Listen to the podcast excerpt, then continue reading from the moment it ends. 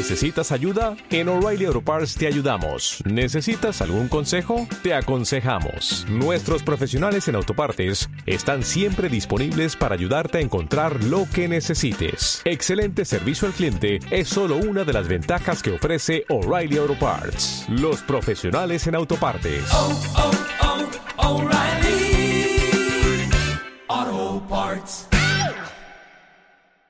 Aprender a programar, episodio 43.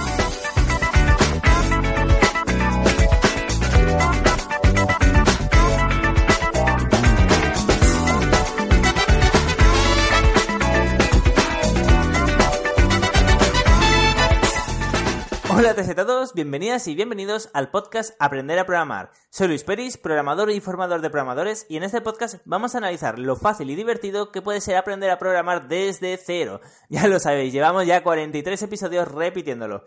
Para ello, en cada uno de estos episodios he ido trayendo a uno de mis alumnos, así que en este episodio, lógicamente, va a volver uno de los alumnos. En esta ocasión, como todos los jueves, tenemos el placer de tener con nosotros a Lázaro. Muy buenos días, Lázaro, ¿cómo te encuentras? Muy buenas, Luis. Muy bien, encantado de estar aquí otra semana. No, no, no, encantado yo, porque hemos estado hablando antes de empezar el podcast, vamos, y ha sido evolucionando a un nivel, bueno, rapidísimo, más rápido de, eh, de lo que yo fui aprendiendo a programar.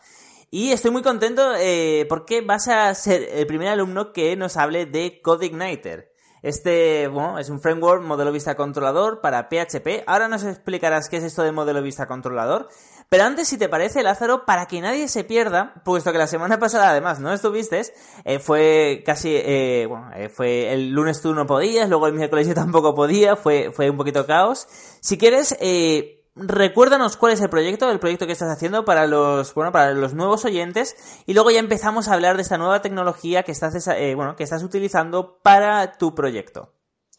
Vale, pues el proyecto consiste en, en digamos, en un CRM, ¿vale? Para ayudar a los profesores de audición y lenguaje a, a gestionar todo lo que conlleva a un alumno, tanto eh, a nivel de, de, documentación como a nivel de lo que, se, que lo que se va a trabajar específicamente con el alumno, las áreas preverbales, o sea, todas las áreas del lenguaje y todos los objetivos y contenidos que se vayan a trabajar con él. Vale. Perfecto. Eh, bueno, de hecho, cuando empezamos este proyecto parecía pequeñito, parecía que era bueno, una especie de CRM ahí pe pequeñito, pero bueno, realmente es enorme, ¿no?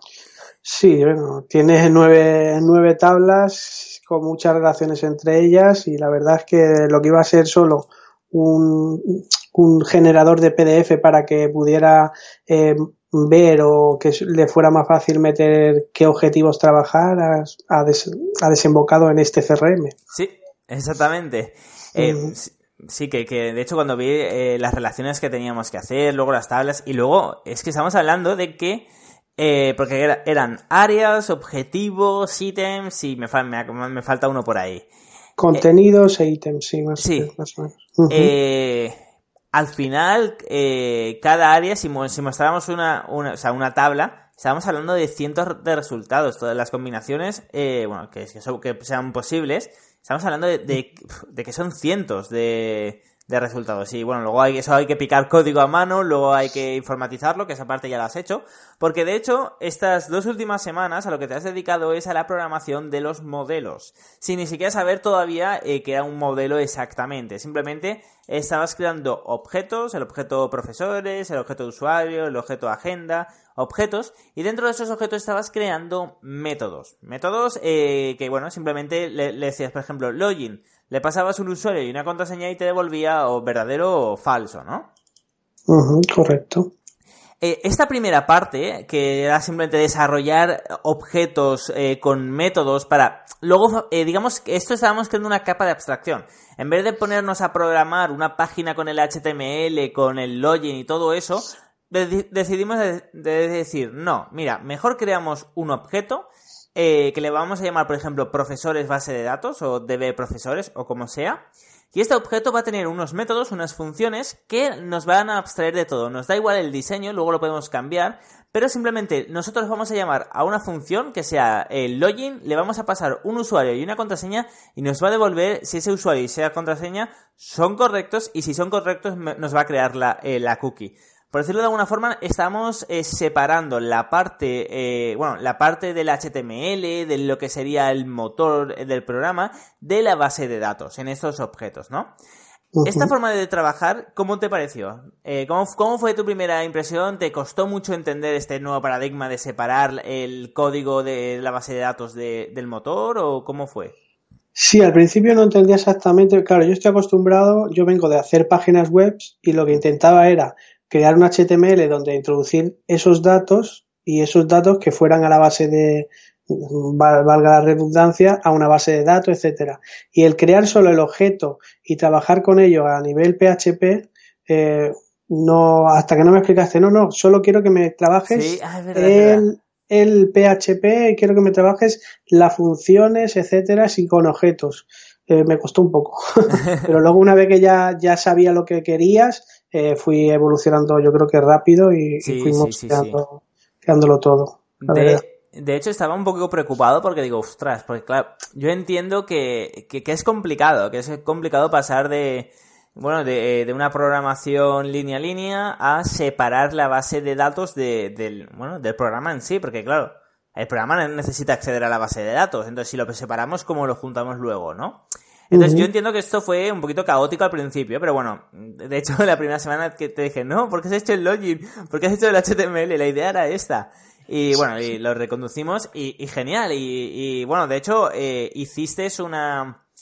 Bueno, er, eran diferentes objetos y el último objeto, tipo videojuego, fue casualidad. El último objeto, el último método del objeto era súper complicado realmente. Teníamos que, que, unir cuatro bases de datos, perdón, cuatro tablas y hacer, una, hacer una query, hacer una consulta que nos devolviera de cuatro tablas diferentes, unas columnas, tal. Y lo hiciste todo súper, súper bien. ¿eh? En esta exactamente te ayudé un poquito, pero eh, vamos, es que lo hiciste todo, vamos, genial, ¿no? Entonces, tengo una, aquí tengo ya una duda, ¿no? En el momento en el que ya terminas todos los objetos, ¿qué sientes? ¿Qué piensas? Es decir, eh, en el momento en el que ya los tienes todos desarrollados, ¿ya entiendes el potencial de haberlos separado? Sí, o sea, creía que iba a ser mucho más, mucho más complicado. O sea, yo creo que es entender la, la mecánica. Una vez que la, la, entiendes y luego que estaba viendo ahora un poco en Coordinator, voy hmm. entendiendo un poco cómo lo vamos a enlazar con el HTML y dónde va a ir cada uno, la función que va a tener, tanto el modelo como la vista como el controlador. Va, va a estar interesante, la verdad. Sí, de, sí, sí, totalmente de acuerdo. De hecho, eh, bueno, recordemos también que en la parte de JavaScript tú te estabas centrando en, eh, este proyecto porque era muy grande. Eh, entonces, claro, mientras que los demás alumnos van a ver el CodeIgnite, lo que tú estás haciendo ahora, lo van a ver dentro de dos semanas, tú ahí tienes un poquito de ventaja, pero bueno, porque tu proyecto es el más grande de, de todos los alumnos. Entonces ya has empezado a ver CodeIgniter, ¿no? Cuéntanos, ¿qué es CodeIgniter? Vale, no sé si será la mejor eh, definición, pero no pasa nada. Codeigniter es un framework para desarrollo de, aplicaciones en PHP, o al menos eso es lo que yo tengo entendido, que utiliza el modelo vista controlador. ¿Cómo, eh, puedes repetir eso último? El modelo... Que utiliza vista controlador. Bueno, de hecho, eh, es curioso, ¿no? O sea, utiliza eh, el modelo, modelo vista controlador. Es, sí, dos veces modelo. El eh, modelo, modelo vista controlador. Sí, sí, exactamente. Es curioso, pero, pero, es así. Sí, vale, perfecto. Que, eh, bueno, entonces te, estás diciendo que CodeIgniter es una forma de, o bueno, es, una, es un framework que es como una ayuda que tenemos para programar en PHP y ordenar el código, ¿no? Sí, dijéramos que es un esqueleto ah. donde podemos donde podemos programar con, con, PHP. Vale, perfecto. Entonces te estás diciendo que para programar en este esqueleto tenemos una cosa, un modelo, un modelo de esqueleto que se llama modelo vista controlador. vale. Que, no entiendo muy bien, Lázaro. ¿Qué es cada una de estas cosas? Vale. Eh, por lo que yo he podido entender, eh, lo que es la parte modelo, ¿vale? Gestiona todo lo que es la base de datos, las conexiones a la base de datos. Muy bien. la parte vista dijéramos, o sea, controla lo que es HTML y CSS, lo que va a ver el, el usuario en sí. Perfecto. Y el controlador, dijéramos que es el núcleo donde está el PHP, los objetos, las clases, las funciones, etcétera.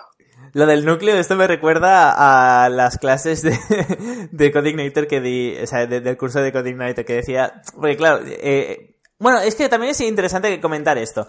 La forma en, la, bueno, eh, la forma en la que hemos empezado a ver Codeigniter fue porque yo realicé también un curso de Codeigniter y dije, mira, Lázaro, en vez de estar un mes explicándote, si quieres accede a este curso, a este curso donde explico todo Codeigniter, eh, porque así, aunque lo veas todo de golpe, y no te acuerdes, por lo menos vas a poder eh, entender cómo funciona todo. Porque el problema de Codeigniter es que es un framework que, aunque hay frameworks más grandes, ¿no? Pero es un framework tan grande que aprenderlo todo de golpe, te tienen que ir sonando las cosas y poco a poco con la práctica irás recordándolo todo. Entonces, eh, sí, eh, lo has clavado, Lázaro. Es mo- modelo es la parte que se encarga de, los datos, de la base de datos. La vista es la parte que se encarga de, del HTML, bueno, sobre todo del HTML. Y por cierto, también se separa porque se puede, eso ya lo veremos, hay diferentes tipos de plantillas HTML. Eso sí es un poquito más complicado, que estamos hablando tipo Mustache. ¿Qué esto qué es? Que bueno, por ejemplo, desarrollamos una plantilla HTML, pero claro, ¿cómo le decimos desde PHP al HTML que dónde queremos el nombre? Hay diferentes formas. Se puede hacer con variables PHP, pero también se puede poner entre, entre corchetes, por ejemplo, pones un abres corchete, pones nombre y cierras corchete. Y luego le puedes decir, ok, coge eh, este array y las claves donde pongan nombre, pues busca si hay algo tipo corchete, nombre, corchete y lo pone, pone el valor ahí. Entonces se pueden hacer virguerías súper, súper chulas. Entonces, ¿qué pasa?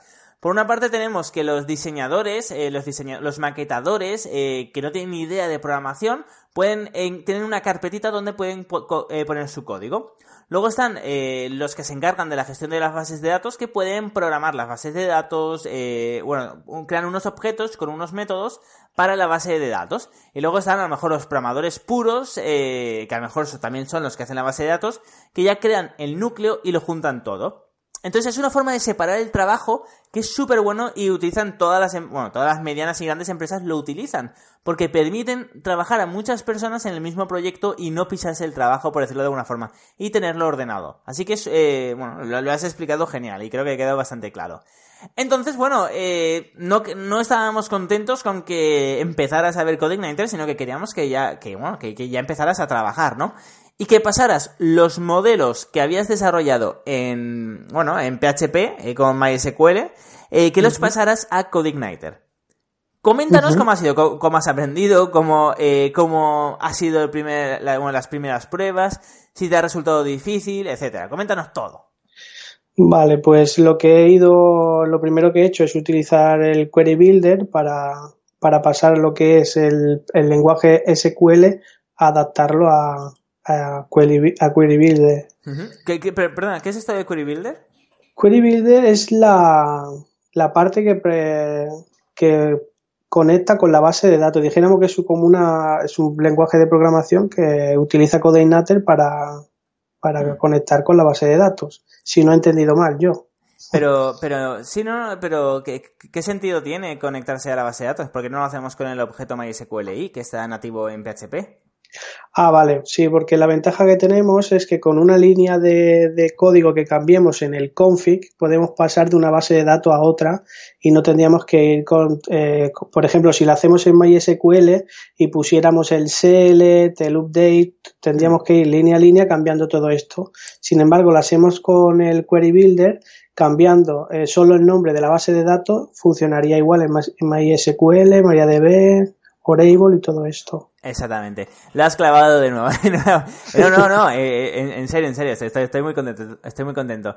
Eh, sí, eh, es súper potente por eso, porque imaginar que estamos empezando un desarrollo en MySQL, es un desarrollo pequeño, queremos algo, algo flash, algo rápido, tipo Lean Startup. Y nada, eh, bien, empezamos y empezamos a tener usuarios, empezamos eh, a tener una base de datos muy pesada y a lo mejor queremos algo más estable y algunas opciones que nos puede dar Postgres. Pues nada, migramos de MySQL a Postgres, que sigue siendo un, un lengua- eh, una base de datos SQL, y simplemente cambiando una línea, bueno, tendremos que cambiar seguramente el usuario y la contraseña, pero cambiando una línea que se llama el driver, eh, le decimos que en vez de ser MySQL es eh, PostgreSQL. Y solo con esa línea ya automáticamente eh, nos funciona en la base de datos Postgres. Pero ¿qué pasa si sigue creciendo? ¿Qué pasa si hemos empezado con, ojo, como empezó Facebook, PHP y MySQL? ¿Qué pasa si ahora tenemos una, eh, una red social de mil millones de usuarios? Pues bueno, no pasa absolutamente nada. Imaginad que queremos eh, pasar a Oracle. Pues simplemente le pasamos eh, la base de datos de PostgreSQL a Oracle, que Oracle tiene muchos más eh, tipos de variables, más objetos, tiene, un montón de, eh, funciones. O sea, Oracle es una pasada la base de datos. Muy cara, pero está, pero está muy bien. Pues bueno, simplemente pasamos a Oracle y ya solo tenemos que, cambiar el nombre, o sea, el, el, nombre del driver, que es solo una línea en el fichero del config de database. Eh, simplemente le cambiamos eh, de PostgreSQL a Oracle e internamente ya se traduce. Pero entonces te ha costado mucho aprender a programar. Bueno, al fin y al cabo es PHP, pero es, digamos, un, una librería de, PHP que es Query Builder, que, nos permite esto. ¿Te ha costado mucho programar en Query Builder, en la base de datos? Eh, no, es, es cogerle las características porque tiene un poco de mezcla entre, bueno, mezcla no, son como objetos y un poquito de SQL. Hmm. Y básicamente era esto, es tener un poco la idiosincrasia de este lenguaje y cambiarlo, ¿no? tampoco era muy complicado. Supongo que porque venimos eso con un background de haber estado con PHP, objetos, entender cómo se llama un objeto una función y luego sí. el SQL. Entonces ha sido un poco más simple. Sí. Pero era intuitivo, o sea, viendo una clase o viendo cómo se hace una vez, lo puedes deducir. Sí, luego es prueba y error. Hay algunas cosas que, que es para matarse, que es, por ejemplo, el, el, el num rows, el número de líneas que te devuelve. Eh, uh -huh. MySQL es una propiedad, lo pones sin paréntesis, pero en Query Builder es un, es un método y le tienes que poner los paréntesis. Y ahí hay, Dios mío, ahí hay errores. Todo el mundo ahí hemos fallado alguna vez. Y sí, esto también es te ha pasado a ti. Sí, es el error que me daba que he repasado el, el, código, digo, lo tengo, o sea, los conceptos básicos son así, pero no, hmm. no me daba, no daba, y era esto, el tema del numRaw, que, que es un, es un objeto en este caso, y no lo sabía. Sí, sí. No, no, no, esto ya te digo, me ha pasado, a mí me ha pasado, eh, y de hecho, si estoy, si pasa unos meses eh, y no programo, luego cuando vuelvo, me vuelve a pasar. es, eh, es horrible, porque si uno es una propiedad, y simplemente son los paréntesis, que no cambia nada más, ¿no? Uh -huh, sí, Pero bueno, sí. es como, como está internamente programado el Query Builder. Es muy interesante, es muy interesante. Así que nada, ahora, eh, bueno, estamos grabando, aquí estamos, Lázaro, hoy es miércoles o jueves. Estamos, hoy estamos miércoles, vale. no. Sí, miércoles. Sí, miércoles, lo pone aquí en el Mac. sí. Ostras, ¿cómo voy yo? Vale, pues estamos a miércoles y, eh, bueno, pues digamos que esto, tienes toda esta semana hasta el lunes eh, que volver, volveremos a hacer la clase eh, para eh, desarrollar todos los objetos que tenías en MySQL en, bueno, en CodeIgniter. Ya has empezado, has empezado con los logins, te, te funcionan, te han ido bien, genial. Y ahora tienes que continuar con el resto de objetos. ¿Crees que vas a tener tiempo suficiente, verdad, para el lunes? Sí, yo creo que sí. Sí, Perfecto. una vez que haga dos o tres ya todo será igual, o sea que Hmm. sí. Perfecto, perfecto. Luego ya verás eh, con el tema de librerías, con el tema de helpers, que está, va a estar súper, súper, súper interesante. Y de hecho tengo muchas ganas de que hagas el login y que automáticamente se te cree todo, porque me vas a decir, Luis, con una sola línea, vamos, he montado aquí un login y está súper chulo. Ya verás, ya verás. Así que nada, eh, ya solo queda eh, despe bueno, despedirnos de nuestros oyentes, que ojo, que estamos creciendo muy lentamente, es cierto, pero cada vez somos más. Así que nada, solo queda que te despidas de, de, tus oyentes y nos escuchamos, eh, bueno, a ti te escucharán el jueves que viene y eh, nada, y, la, y, a nosotros y a mí la semana que viene el lunes. Así que nada, por favor, despídete de tus oyentes y ya vamos cerrando el podcast. Pues nada, dar las gracias a los que nos siguen y que muchas gracias por la paciencia de estar ahí escuchando. Perfecto, pues nada, ya lo sabéis. Muchísimas gracias eh, por estar ahí, porque sois los mejores. Gracias por vuestros likes, por vuestros comentarios. Que por cierto, cada vez que hacéis like, eh, bueno, que le dais a un me gusta o a, no sé cómo le da en iVoox, que era, sí, un me gusta en iVoox, o la estrellita, no, perdón, me gusta es en iVoox y en iTunes es, eh, ¿Cómo es? El, corazoncito. El corazoncito en iTunes sí, el me gusta en iVoox. Pues cada vez eh, que, le, que, le, dais ahí nos posicionáis mejor. Así que muchísimas gracias por hacerlo, muchísimas gracias de verdad. Y nos escuchamos la semana que viene. Y ya lo sabéis que si queréis apuntaros al próximo ciclo lo podéis hacer desde luisperis.com. Así que nos escuchamos el lunes. Hasta entonces.